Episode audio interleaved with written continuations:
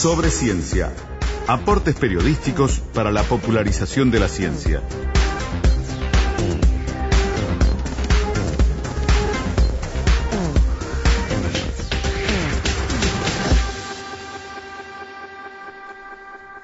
Bueno, hoy sobre ciencia va en este horario porque hemos decidido, y creo que, a ver, vale la pena, dedicar un tiempo un poco más largo a la conversación que vamos a proponer hoy. Eh, en primer término, le quiero agradecer y ya dejar hechas las presentaciones a Gerardo Onti, licenciado en Sociología, investigador, docente en Energía y Cambio Climático del CLAES, que es el Centro Latinoamericano de Ecología Social, eh, anteriormente coordinador del programa de energía en el Centro Uruguayo de Tecnologías Apropiadas, consultor UNESCO, consultor del programa de Naciones Unidas para el Medio Ambiente, del programa de Naciones Unidas para el Desarrollo, eh, autor de, numerosas publicaciones vinculadas al tema y demás. Así que, bueno, en primer término, bienvenido Gerardo, gracias por acompañarnos. Muchas gracias, buenos días para ti y para la audiencia. Eh, como decíamos hoy al arranque de puntos de vista, nos interesa hablar de, de cambio climático, hablar de, a ver, de esto que tiene que ver con el nombre calentamiento global, que algunos dicen si se justifica usar ese o no, si hay que hablar de cambio climático o no, pero sobre todo nos interesa hablar de la conciencia que podemos tener o no, o dejar de tener aquí en Uruguay sobre nuestro rol pequeño pero real en este asunto, las transformaciones que Uruguay ha vivido, si está todo hecho, y sobre todo ver si realmente estamos de frente o de espaldas a un problema que en definitiva es un problema que tiene que ver con el planeta completo. Eh, Gerardo, primero lo más básico, lo más general, eh, vos tenés la percepción de que eh, el, Uruguay, digamos, cada uno de nosotros y el Uruguay como Estado tiene un rol activo y, adecuado ante esta situación, a este asunto que tiene una luz amarilla prendida en todo el planeta vinculado al cambio climático? Bueno, este, eh, diría que la, luz amarilla tirando a naranja debería, debería estar prendida. Esa no está. Ajá como en todos los países del mundo, en Uruguay ha tomado este, algunas previsiones, eh, ha hecho dado algunos pasos y generalmente también la tendencia este, natural, digamos, de los negocios es hacia ir hacia eh, tecnologías más avanzadas. El punto es que la, el avance de esto que podemos llamar el marco tecnológico de la producción nunca va lo suficientemente rápido como para contrarrestar los efectos del crecimiento económico y el crecimiento productivo. Eh, en el caso del cambio climático, por ejemplo, es, es claro que por más que se ha este, innovado en, energías renovables, se ha innovado en este, este, transporte eléctrico, etcétera, etcétera, las emisiones siguen aumentando en todo el mundo, incluso más allá de todas las negociaciones internacionales y los acuerdos que se han firmado. Cada año emitimos más. Y hace, en, marzo, el, mes pasado, o hace casi ya dos meses, este, se celebraron los 25 años de que se firmó la Convención Marco de Cambio Climático. Entonces, eh, es cierto que se están haciendo cosas, pero claramente son muy insuficientes. Eh, el asunto es, eh, vos decías, una luz amarilla tirando a naranja, un problema que es global, que ningún país puede resolver por su cuenta, pero que en países como el nuestro, de escalas reducidas, eh, nos resulta bastante sencillo señalar y mirar para otro lado, ¿no? Decir, bueno, si Estados Unidos y China, por hablar de las dos principales economías del mundo, no se ponen a la altura del problema, mal podemos nosotros, bueno, generar una inversión importante, un cambio, algo que siempre es sacrificado, en pos de un aporte que va a ser siempre el, uno de los más chicos, ¿no?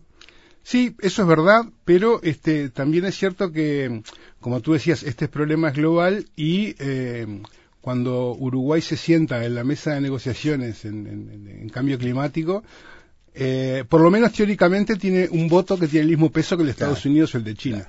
Entonces, si bien es cierto este, que, el, que el, en el caso de Uruguay, como otros países chicos, entre comillas, este, no mueven mucho la aguja del cambio climático, eh, sí es cierto que podrían moverla mucho en las negociaciones, pero eso tampoco está pasando.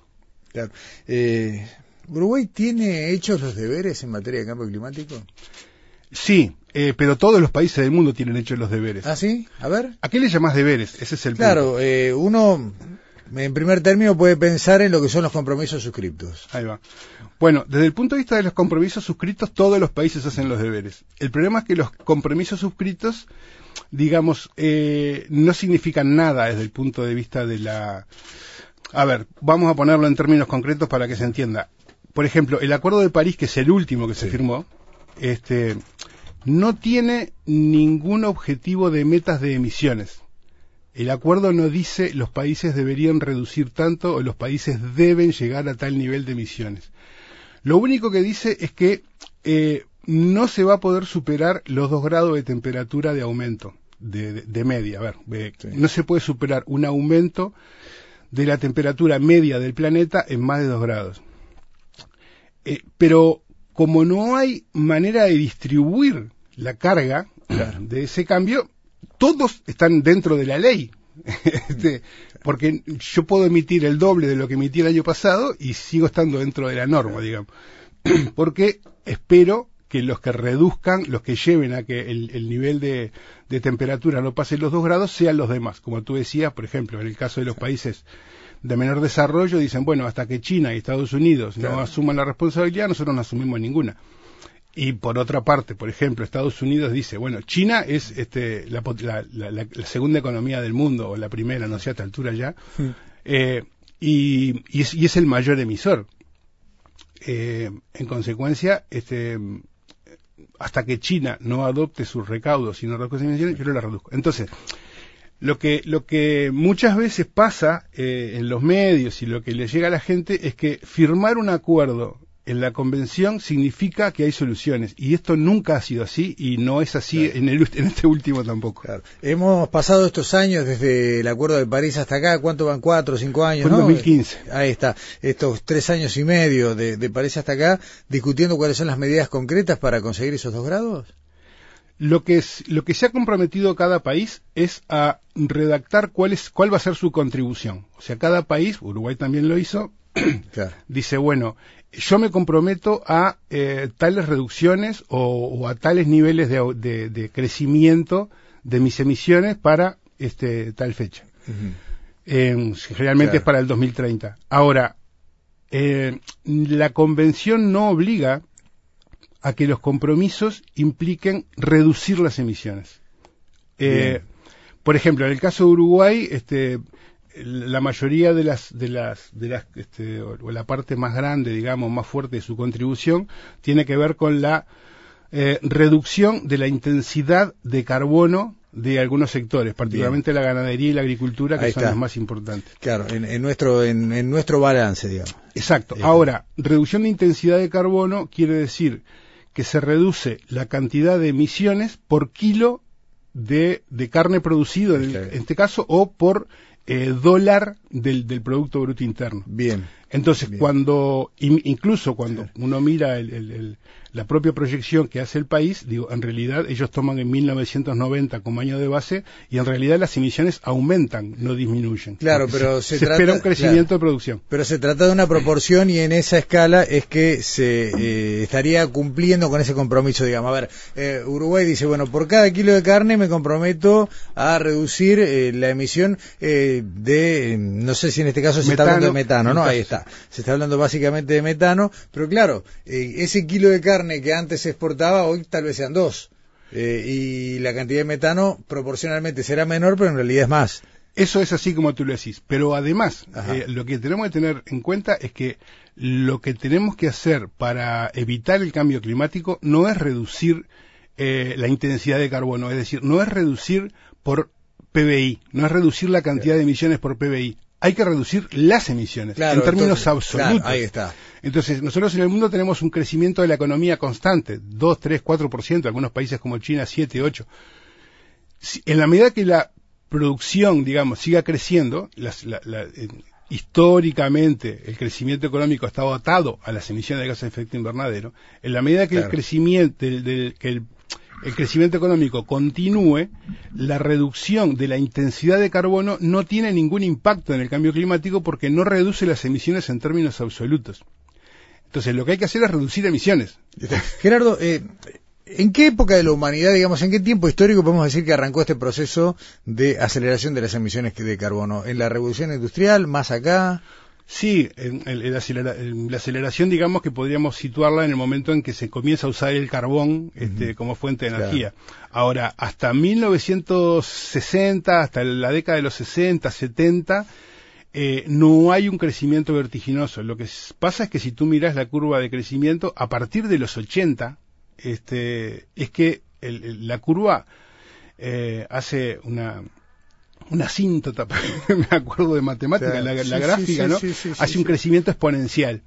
Este, entonces, de, eh, por ejemplo, en 1990 estábamos en, el orden de 370 eh, partes por millón de CO2 en la atmósfera y hoy estamos por encima de 405. Eh, y, y, este proceso se dio en 28 años. estamos hablando de un margen muy reducido. y un, un, un nivel de emisiones en la atmósfera que no se con un nivel de CO2 en la atmósfera que no se conoce por lo menos desde hace un millón de años para atrás.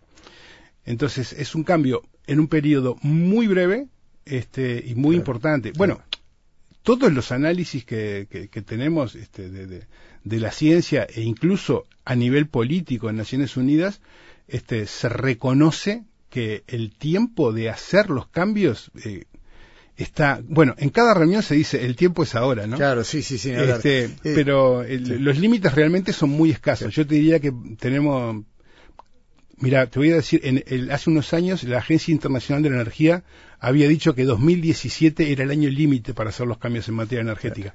Para que tengas una idea de cuán sobre el borde estamos. Estamos en el, ya pasados ahora. Eh, esa, esa curva, esa, esa violenta aceleración en las emisiones, eh, se vincula, a ver, ¿cuál es el principal sector responsable? Transporte, energía, eh, sistema industrial, ¿a dónde se señala, Gerardo? básicamente es generación de energía y transporte eh, por las emisiones de la combustión de los que se llaman combustibles fósiles, ¿no? Básicamente petróleo, gas natural y carbón.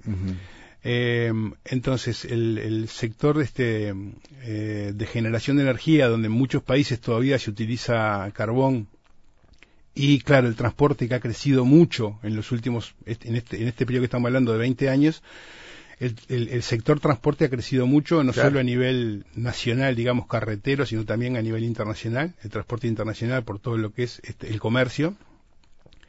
Eh, entonces son los dos sectores que están siendo más complicados.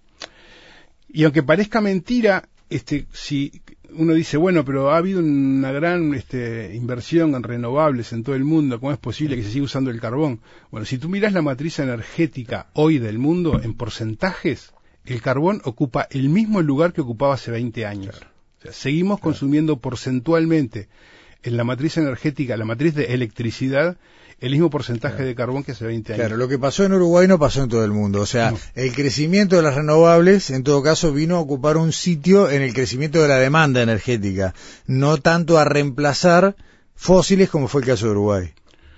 Eh, claro, en Uruguay hay una, es una situación bien particular, este, porque, bueno, para empezar, Uruguay tenía ya un porcentaje de generación de electricidad renovable muy alto comparado con el mundo y con la región. Estás hablando de las represas. De las represas. Uruguay estaba produciendo el 80, más o menos, dependiendo del año, un 85% de su electricidad ya este, de manera eh, renovable. Entonces, eh, lo, que, lo que vino a hacer la generación eólica es a cubrir esa franja de 15% que antes cubríamos con, con full oil o con este derivados del petróleo. con derivado del petróleo eh, en una este, en un cambio que fue este, sin duda muy exitoso muy aprovechable este, y, y fue muy bueno. Pero en, eh, en, tenemos países, bueno, mismo en la región, este, por ejemplo, Chile, este, el 70-80% de su generación eléctrica proviene de combustibles fósiles, no tiene hidraulicidad.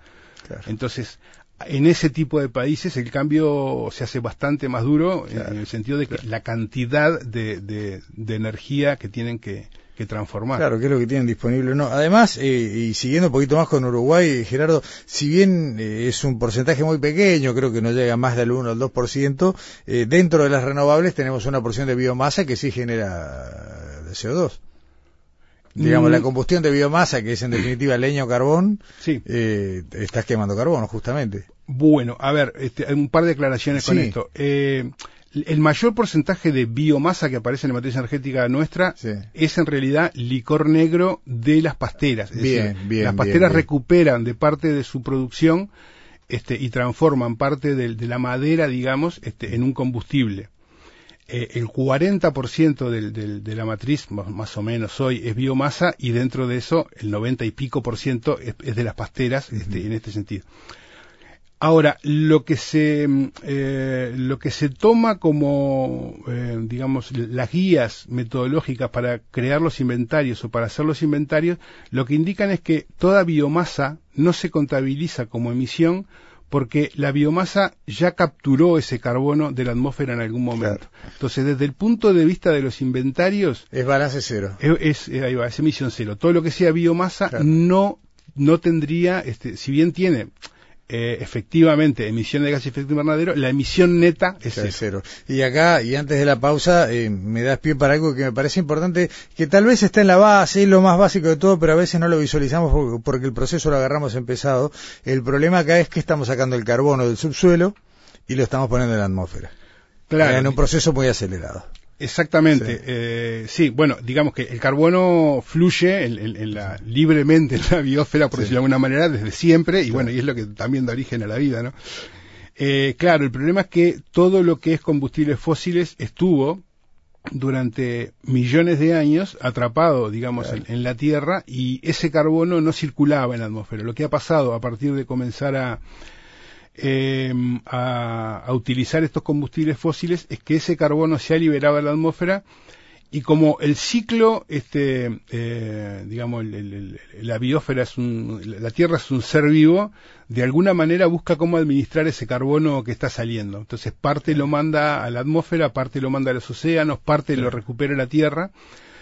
Pero esto es lo que está generando el proceso de cambio climático, es que la atmósfera este, está acumulando parte de este dióxido de carbono y está, también está generando calentamiento en los océanos, claro. este, con su consecuente eh, nivel de acidificación que trae otros problemas este, asociados. ¿Nos esperas un minutito? ¿Hacemos una pausa? ¿Cómo no? Seguimos conversando con Gerardo Onti, estamos hablando de cambio climático, estamos hablando de un montón de cosas vinculadas, porque recién en la pausa hablábamos de desarrollo, hablamos de la concientización social o no, las movilizaciones, estábamos hablando de la energía como uno de los principales causas, la generación energética como uno de los principales factores que contribuyen a la emisión de gases de efecto invernadero. Eh, está bien, sí, siguen siendo gases de efecto invernadero, Gerardo, ¿no? ¿El nombre correcto? Sí, sí, está bien. Eh, vos me decías recién en la pausa que el 80% de las emisiones de Uruguay no tienen que ver con la generación de energía. No, claro. Ni con el transporte. No, no. básicamente el, problema, entre comillas, de, las emisiones uruguayas es ganadería y agricultura, eh, que están relacionadas con el metano y el óxido nitroso. Eh, entonces, este, y es un caso muy particular, son muy pocos los países que tienen esta ecuación, este, donde la energía, aparte tenemos poca, relativamente poca industria, claro. el 40% de la producción de, la industria viene de, de, dos pasteras que no, no, utilizan energía no renovable, entonces este, es un caso muy, muy, muy particular. Ahora, desde el punto de vista eh, de la atmósfera, es lo mismo. Desde el punto de vista del calentamiento global, las emisiones uruguayas son relativamente importantes, porque acá otra cosa que también decimos, bueno, Uruguay emite poco, sí emite poco, pero también somos pocos y nuestra economía es reducida. Entonces, cuando nos vamos a comparar, hay que utilizar a lo mejor algún otro indicador, como emisiones per cápita, que es un poco más, este, em, eh, como diría, un poco más ecuánime, un poco más equitativo, y cuando mirar las emisiones per cápita de Uruguay están casi al nivel de muchos países europeos. Entonces, este, no es verdad que seamos que emitamos tan poco. Pero bueno, claramente igual Uruguay no es el problema. No, no, está bien. No, eh, Uruguay no es el problema, pero mm, a mí lo que me ha preocupado en lo personal siempre es cuánto eh, puede Uruguay ser tomador de las consecuencias de estos problemas. No solo en cuanto a habitantes de este planeta, que el cambio climático y lo que van a ser sus consecuencias nos va a afectar a todos por igual, sino también en cuanto a nuestra actividad económica y a la necesidad de que esa actividad económica contemple los escenarios futuros de un futuro cercano, que pueden ser desalientos a, determinado tipo de, comercio, eh, algún tipo de barrera para arancelaria a la producción ganadera como, como productora de, emisiones de metano, que son las más complejas. Eh, ¿Hay escenarios eh, previstos, Gerardo? ¿Se manejan en los foros globales estos escenarios? Sí, ahora, a ver, este, lo que tú decís es, un poco complicada la respuesta. Eh, o sea, los escenarios a futuro se manejan, los temas de, cómo se puede controlar desde el comercio las emisiones de carbono a través de certificaciones o lo que sea, eso está, este, en, muchos casos o en muchos productos ya se practica. El punto para mí es, eh, es más complejo en este sentido, porque eh, la mayoría de los problemas del cambio climático no se van a solucionar por medidas comerciales, digamos, o, por o, impositivas. ¿Qué, quiero decir con esto? Eh, en la medida que la producción, sí, a ver, vamos a ir un poco antes. El problema del cambio climático se puede, se podría solucionar de muchas maneras. Bien. Ahora, algunas de esas maneras tienen impacto en otros sectores del medio ambiente. Entonces hay que tener cuidado en las medidas que se implementan que no tengan este, impactos para otras, para otras cosas. Punto uno. Punto dos. Hay algún, la mayoría, o bueno, muchas medidas que tienen que ver con el cambio climático, eh, aumentan eh, o, no, o no detienen lo que es el crecimiento productivo. Entonces acá hay otro problema que es, bueno, que la solución que vos puedas encontrar al cambio climático no tenga impactos sociales. Porque yo puedo, voy a, por ejemplo, poner un ejemplo burdo, pero para que se entienda. Yo puedo decir, bueno, vamos a, transformar toda la flota de autos en autos eléctricos. Bien, ahora, no todo el mundo puede pagar un auto eléctrico. Entonces, no es una solución, es una solución para el problema del cambio climático, eventualmente, no es una solución desde el punto de vista social. Pero también, por otro lado, bueno, para seguir con el mismo ejemplo del auto eléctrico, eh, las baterías, bueno, el auto en general, pero las baterías para construir un auto, un auto eléctrico utilizan muchos minerales. Muchos de esos ya son escasos y muchos de ellos tienen muchos impactos ambientales en el momento de la minería. Entonces vos tenés, por ejemplo, el litio. Cada batería de auto lleva unos 10 kilos de litio. Las reservas de litio más importantes están acá en, Sudamérica, en, en, ahí lo que llama el triángulo del litio, Bolivia, Argentina y, este, ¿Y Perú o Chile y Chile. Entonces, este, eh, si, por ejemplo, si nosotros quisiéramos transformar toda la flota de, vehículos del planeta a eléctricos, todas esas reservas no alcanzarían de litio para cubrir esa demanda. Entonces, el, eh, el punto es complejo, no, es, no es muy sencillo. Bueno, de hecho, hace 30 años que lo están tratando de resolver en Naciones Unidas.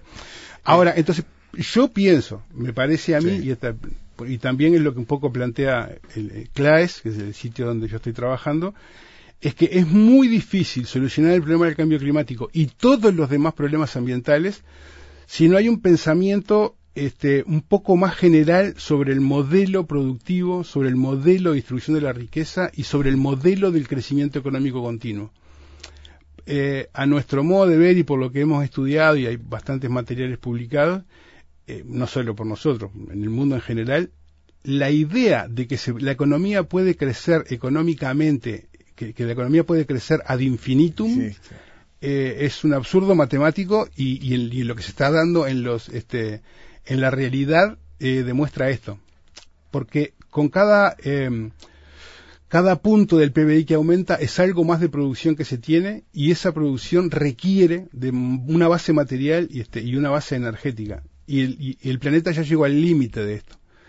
Entonces, este, hay soluciones parciales que podemos encontrar los temas ambientales, soluciones parciales que podemos eh, encontrar el tema de cambio climático, pero hay que, si vos mirás el conjunto de las repercusiones de cada una de estas soluciones, eh, bueno, la conclusión es que eh, si, se, si sigue, si se sigue el camino del crecimiento económico, si todos los países quieren ser desarrollados, el planeta no da.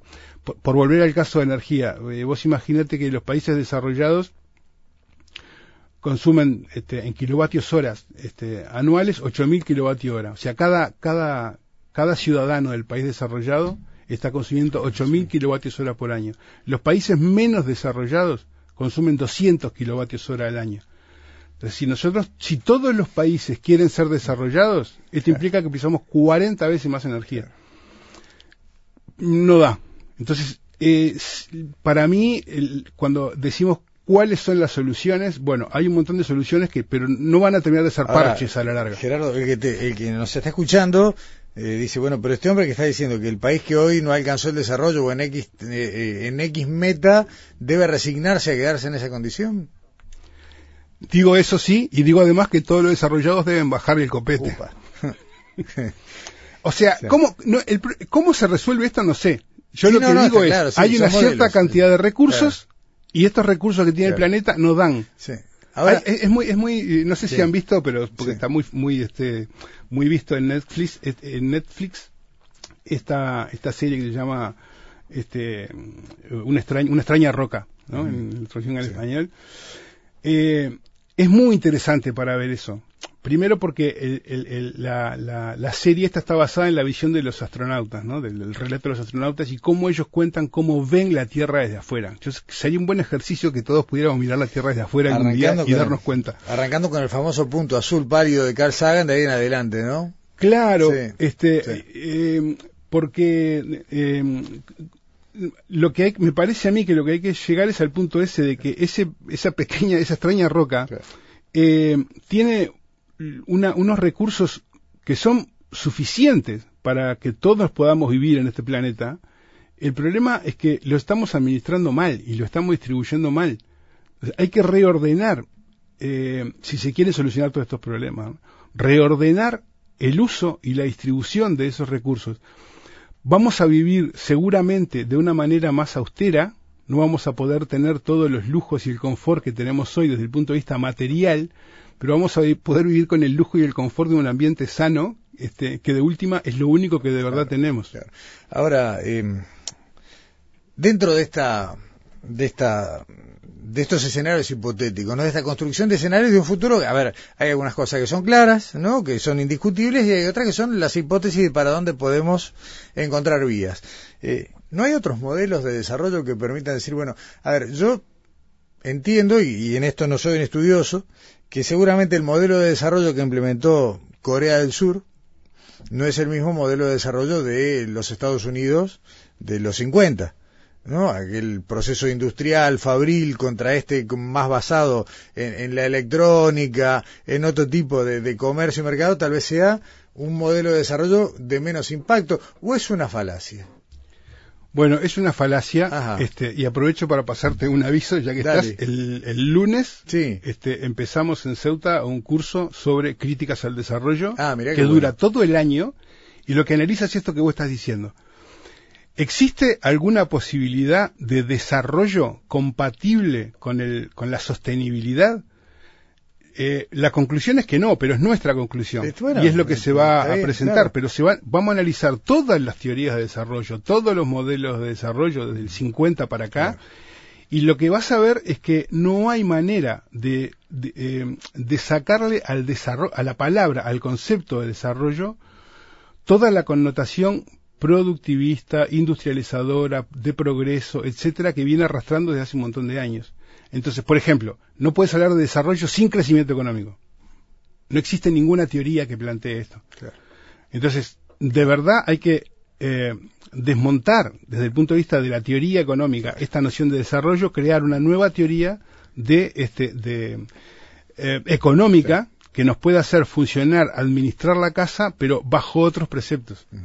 Eh, Gerardo, llegaron, mira, no había revisado, obviamente que estas charlas generan repercusiones y mensajes de la audiencia, y voy a arrancar por uno que está preguntando casi casi lo que, lo que en algún momento te quería preguntar yo, aprovecho la excusa del oyente, a pesar de que no tengo su nombre, eh, Daniel, Daniel, mira, dice, y si en 20 años, él pone una meta de 20 años, pueden ser más o pueden ser menos, ¿la energía de fusión brinda electricidad abundante y barata? Eh, vamos a suponer que sea cierto, no tenemos 20 años. A ver, para que se entienda esto, los gases en la atmósfera tienen una, duración de mil años. aún si nosotros hoy suspendiéramos absolutamente este, todas las emisiones, el efecto del cambio climático continuaría. De lo que estamos hablando, lo que se está preocupando el mundo es de no superar los dos grados de aumento de temperatura. Dos grados de aumento de temperatura es un disparate este, no tiene comparación de, este, de, lo que eso significa para un ecosistema, dos grados de aumento. Eh, las consecuencias son, eh, y, por qué se tomó de este dos grados? Porque dos grados es lo que según la ciencia nos da un 50% de probabilidades de evitar los impactos más peligrosos o más catastróficos. O sea, en realidad los dos grados sigue siendo una meta este, eh, muy escasa. Entonces, vamos a suponer que sí, que tiene razón y la energía de fisión en algún momento nos trae una energía. De aquí a 20 años eh, ya es muy tarde, dentro de 20, porque el otro problema que tiene el cambio climático es que va a tener impactos en la economía.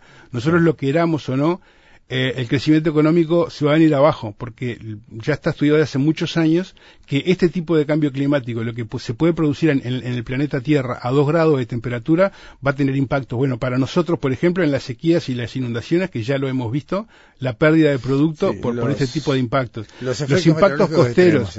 Todo esto va a tener impactos en la economía. Entonces, aún suponiendo que dentro de, dentro de 20 años exista la fisión, no va a haber recursos económicos para implementarla. Entonces, no hay 20 años para esto. Eh, me voy a un campo, si querés, un poquito más fantasioso, porque lo de la energía atómica accesible, además, en definitiva, eh, hay muchos mm, centros de investigación que están tratando de buscar una salida por este lado, eh, pero hay otros que miran para arriba y piensan que, en definitiva, la salida está en el espacio. Buena suerte. no lo ves como una alternativa eh, suponiendo que es una alternativa, va a ser una alternativa para pocos, este, y además, eh, de verdad, para, eh, yo soy ecologista desde chiquito, digamos, ¿no? Este, a mí me preocupa tanto mi vida, la de mis hijos y la de mis hermanos, como la de todo el resto de los animales. Para mí son todos mis hermanos, las plantas, los animales. Bueno, tampoco lo digo yo, ya dijo San Francisco así hace un montón de siglos atrás. Entonces, de verdad, para mí no es una solución, es otro planeta.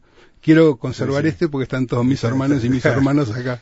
Eh, un fuerte abrazo a Gerardo Onti, dice compañero de viejas luchas desde Mercedes, Carlos, eh, Carlos Ido, eh, bueno, te manda un, abrazo. Muchas gracias. están, están entrando más mensajes que no, no estoy pudiendo decodificar en este momento, Gerardo, pero ya estamos en el filo del tiempo y, quería volver un poquito a, Uruguay ya para cerrar.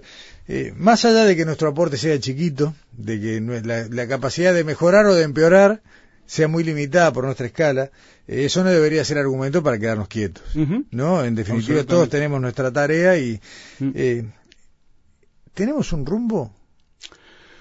Sí, Uruguay eh, aprobó hace un par de años ya lo que se llama la política, este, política de cambio climático del Uruguay, donde hay como un yo diría es eh, como una gran visión, digamos, son como unas grandes líneas estratégicas de por dónde apuntar. Lamentablemente no ha sido bajado muy a tierra, digamos, en cuanto a metas, de tiempos, este, plazo de ejecución, instituciones que lo van a llevar adelante, presupuesto, etcétera. O sea, es como un gran abanico, este, muy general que, marca ese rumbo. Dentro de ese rumbo habría que fijar algunas especificidades. Ahora, este, eh, yo no veo para mí, como te decía, como el cambio tiene que ser un cambio un poco más grande, que tiene que ver más con el estilo productivo, el modelo de desarrollo medio a nivel global, va a ser muy difícil para Uruguay poder salir solo de esa, de esa situación. Lo que sí, este, yo veo como dos escenarios en los que habría que entrar a analizar. Uno es uno de transiciones hacia algún modelo alternativo al desarrollo, es un tipo de escenario al que se podría apuntar, decir, bueno, vamos a ir viendo cómo podemos ir haciendo estos cambios, a pesar, no, solo por los impactos en el cambio climático, digo, por ejemplo, tenemos el problema de las cianobacterias que tú comentabas hace un rato. Lo hablábamos fuera del micrófono. Claramente tenemos un problema de modelo productivo que, hay que solucionar. Entonces, bueno, este, transiciones, ese es un tipo de escenario, y el otro escenario es prepararse para el desastre que va a venir este, que no, no, no, que no suene como apocalíptico. Digo, lean los informes científicos lo que dicen, incluso para el propio Uruguay, lo que va a pasar con escenarios de 2 grados metro de temperatura. Entonces, ¿De cuántos años estamos hablando, Gerardo? Ya estamos en eso. No es algo que va... A ver, esto es lo que tenemos que entender. Eh, el proceso de cambio climático ya empezó, ya estamos adentro del cambio climático. Es como el, el, famoso ejemplo este de la rana, ¿no? Nosotros estamos dentro de la olla y ya prendieron la hornalla. Claro este, que nosotros saltemos o no saltemos va a depender de nosotros cuando queramos hacerlo. Pero en este proceso ya estamos. Este, el, solo que se van a ir agravando. Entonces, bueno, ¿cómo te enfrentás vos a un escenario donde vas a tener problemas de sequía, de inundaciones, de inundaciones en los ríos, en, el interior, inundaciones en la costa, en la parte costera? Donde vas a tener repercusiones este, económicas, ¿no? Nosotros cada vez que tenemos un problema de sequía o de inundación, tenemos que salir todos, digo, el Estado atrás, a poner recursos para solucionar ese problema. Entonces, hay una cuenta ahí también del crecimiento económico que no estamos teniendo en cuenta. Nosotros estamos descontando de la producción agropecuaria lo que le cuesta cada sequía o cada inundación. Bueno, habría que hacer esos números, a ver si de verdad la producción agropecuaria este, esto no es contra la producción agropecuaria. Estoy diciendo lo que nos vamos a enfrentar. Vamos a enfrentar a un mundo en el que cada vez vamos a tener que destinar más recursos para sostener una producción de este tipo.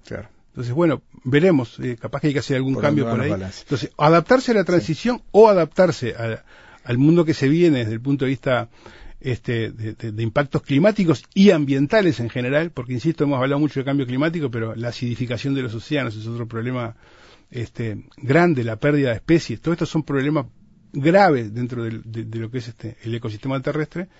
Entonces, bueno, prestar un poco atención a esos escenarios y no solo al de a dónde voy a exportar el año que viene, este, cómo voy a hacer para hacer crecer el producto, etcétera, etcétera. Eh, te despido con un comentario que manda Gustavo de Barra de Chuy, porque me parece que, que, digamos, va para un lado correcto, pero, pero no es exactamente lo que vos decías. Gustavo dice, resumiendo, hay más gente de la que la Tierra puede soportar. Y vos decías que no es ese el problema, sino que lo que no puede soportar la Tierra es eh, el estándar de vida. Sí, eh, en esto hay de todo también. Este, yo tengo por ahí algunos estudios que dicen que la Tierra este, solo puede soportar 300 millones de, personas. Bueno. Pero estamos un poquito pasados. Claro, hay también diferentes maneras. Por ejemplo, eh, si yo quisiera ser, este, eh, bueno, este, vegano, por decir algo, o, los otros que son más extremistas, lo que comen solo fruta está recogida del árbol y que no, que yo no la puedo plantar ni cosechar, digo, en ese caso realmente van a poder vivir pocas personas, porque yo no puedo sostener muchas personas solo recogiendo lo que los árboles sueltan. Está claro que algún tipo de producción tengo que tener, este, que tengo que aumentar lo que eh, la tierra naturalmente da. Lo que no puedo hacer es acelerar más de lo que sus propios procesos nos dan. Es decir, el ciclo de la naturaleza tiene unos tiempos y lo que yo tengo que hacer es respetar ese ciclo y utilizar lo que la naturaleza nos da, este, valga la redundancia, naturalmente. No, este, eh, por ejemplo, el combustible fósil es algo que nosotros extraemos, no estamos utilizando energía. Cada vez que extraemos energía fósil, no estamos utilizando energía renovable por la sencilla razón de que eso no es renovable. Entonces, nosotros no deberíamos utilizar ningún recurso no renovable para poder sostener el planeta, pero sí utilizar procesos productivos que no tengan este impacto. En el caso de, la agricultura, la agroecología tiene muchos años ya de experiencia en todo el mundo como para poder ser una alternativa. Gerardonti, eh, podríamos seguir, creo que otra entrevista similar a esta y no se nos agotan los temas, pero por hoy se nos recontra volvió el tiempo. Bueno, me eh, alegro. Te agradezco. sido así entretenido. Te agradecemos mucho tu presencia y bueno, la seguimos. Muy bien, cuando ustedes quieran. Lamentablemente me temo que el tema no se agota en los próximos días. No, esto tenemos por rato. Gracias.